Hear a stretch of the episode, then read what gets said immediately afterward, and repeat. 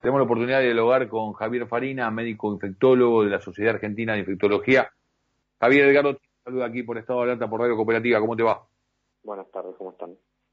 Gracias por, por atendernos. Sé que estás con muchísimo trabajo y atendiendo la demanda de una situación que hoy por hoy se ha instalado con muchas dudas. Entonces vamos a ver si algunas de ellas, Javier, podemos llevarle alguna cierta tranquilidad o cierta certidumbre este, a nuestros oyentes, ¿no? Eh, uno de los temas que se ha instalado con, con, mucha fuerza, de hecho, desde el campo político, puntualmente en lo que tiene que ver con la Sputnik, eh, está teniendo una gran, una gran repercusión, pero a los ciudadanos le importa, obviamente, el tema de su salud y su aplicación. Estoy hablando de Sputnik y la segunda dosis. A partir de ahí se habla de hasta dónde dura la primera dosis en cada una de las vacunas, eh, a, qué fecha es sí o sí necesario aplicarse la, segunda dosis en aquellas que obviamente así nacieron planificadas para, para el plan de vacunación. Eh, y en todo caso, ¿cuánto tiempo duraría esta primera dosis, en caso de Sputnik y en caso de otras vacunas, para estar este, con una fuerte inmunidad al virus? ¿no? Sí, mira, eh, primero lo más importante, los esquemas hay que completarlos. Eso es el dato más importante. No es que los esquemas no hay que completarlos, no, no hay que completarlos, la eficacia cambia, eh, al margen de que la eficacia con una sola dosis de Sputnik sea muy buena, que incluso se lance al mercado la Sputnik Light, que es no más que la primera dosis, el esquema hay que completarlo. Ahora, la evidencia actual eh, ya nos brinda que retrasar tres o cuatro meses la segunda dosis de la primera incluso genera una respuesta mucho mejor, quedándola en el intervalo en el que se evaluó en el estudio, que eran 21 o 28 días.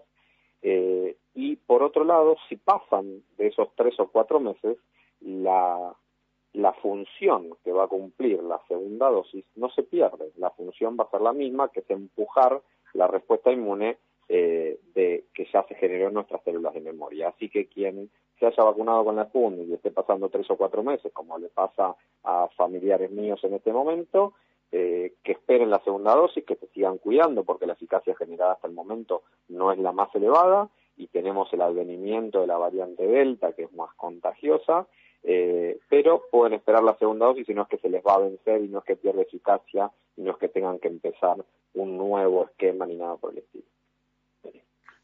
Bien, y cuando, cuando se aplica la segunda dosis ya hay también algún tipo de certezas en lo que tiene que ver con hasta dónde se prolonga la posibilidad de una generación de inmunidad ante, ante el COVID? No, no porque pensá que vamos un año recién desde que se iniciaron los estudios con estas vacunas. O sea, hablar a más tiempo de eso sería totalmente hacer cálculos y hablar desde la teoría, que desde la teoría la presunción es buena, probablemente incluso eh, hablemos de algo de por vida, ¿sí? Siempre y cuando no emerjan nuevas variantes, siempre y cuando baje la circulación del virus para que no emerjan nuevas variantes que requieran otras formulaciones de vacunas. Esto como si fuera un virus nuevo, imagínense, es exactamente lo mismo. Entonces, hay que bajar la circulación viral mundial para que no emerjan nuevas variantes y las vacunas que tenemos disponibles sean eficaces.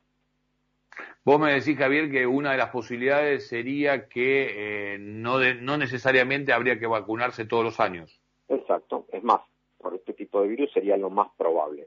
No puedo ser categórico todavía, no sabemos cómo va a ser el comportamiento del SARS-CoV-2 y lo que lo más importante, si el mundo no vacuna al mundo y tenemos regiones donde el virus se siga replicando y generando mutaciones, vamos a tener nuevas variantes que requieran nuevas vacunas.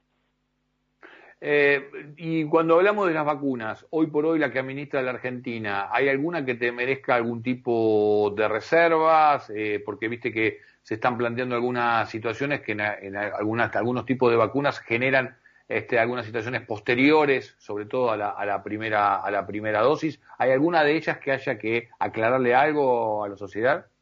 No, no, de ninguna manera. Las tres vacunas disponibles en Argentina, incluso las que ya están aprobadas en el mundo, son vacunas eficaces y seguras. La, el tema de la trombosis y AstraZeneca, la incidencia de trombosis post vacunación es muchísimo menor a la incidencia de trombos en un COVID y muchísimo menor a la incidencia de trombos en un fumador o en alguien que toma anticonceptivos. Así que las vacunas son seguras.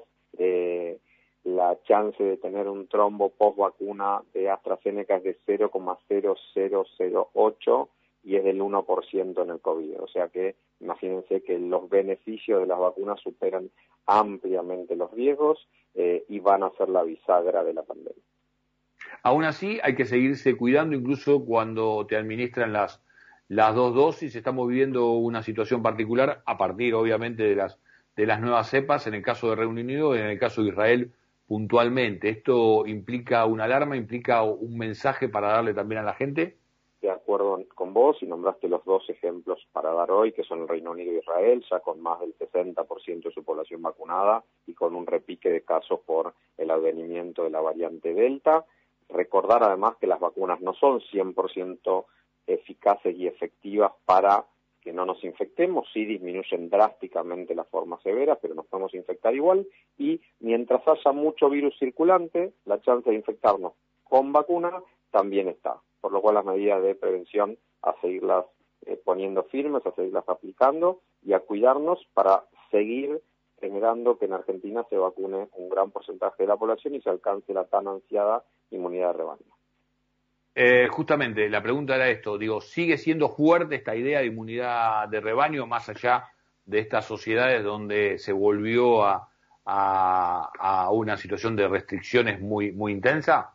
Sigue siendo fuerte porque la variante original en estos países ya prácticamente no está circulando, son muy pocos casos de la variante original. El tema es que es lo mismo, acá, acá y acá, si me permitís, filosofo un poco y me corro acá estamos hablando de algo que el mundo tiene que reaccionar y actuar en forma conjunta, porque si sigue circulando SARS-CoV-2 en cualquier región del mundo, la chance de que ingresen nuevas variantes a todos los países sigue estando, sigue estando. Entonces, el mundo tiene que entender que tiene que vacunar a más del 70% de la humanidad para que este virus deje de circular.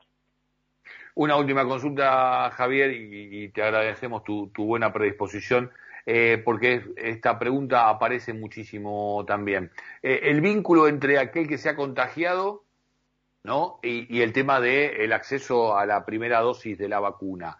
Hay que tener una, una atención, este, un foco más puesto en lo que tiene que ver con dejar pasar más días eh, a partir de, haber tenido el contagio. Puede ser una, una suerte de explosión muy fuerte en el cuerpo la posibilidad de estar atravesando la enfermedad y en ese momento también, y no, no saberlo, por supuesto, entonces ir a, la primera dosis, por ejemplo, de una vacuna, ¿esto sería algo muy contraproducente? Bien, muy contraproducente no.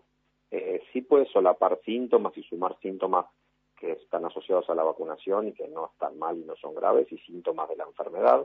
Y por otro lado, es recomendable que el cuerpo genere anticuerpos post-infección para que incluso la vacunación sea más eficaz. Entonces, si yo me vacuno mientras esos anticuerpos no están generados todavía, me pierdo una oportunidad de estar vacunándome con alta eficacia, que es cuando mi cuerpo ya generó eh, anticuerpos por la infección natural. Así que lo recomendable es no vacunarse durante la infección activa, sí esperar al menos 10 días después del alta. Esto no es sí o sí, tampoco pierdan, esto para los oyentes, tampoco se pierdan su turno, si ya tienen el alta, vayan y vacúnense igual, pero si tengo la posibilidad, puedo esperar 10, 15 días después del alta epidemiológica y ahí vacunado. Javier, gracias por esta comunicación, clarísimo, muy bueno tu aporte, ¿eh? te agradecemos un abrazo, un abrazo. Javier Farina, médico infectólogo de la Sociedad Argentina de Infectología, pasó por aquí por Estado de Alerta, pasó por aquí por Radio Cooperativa por la 770.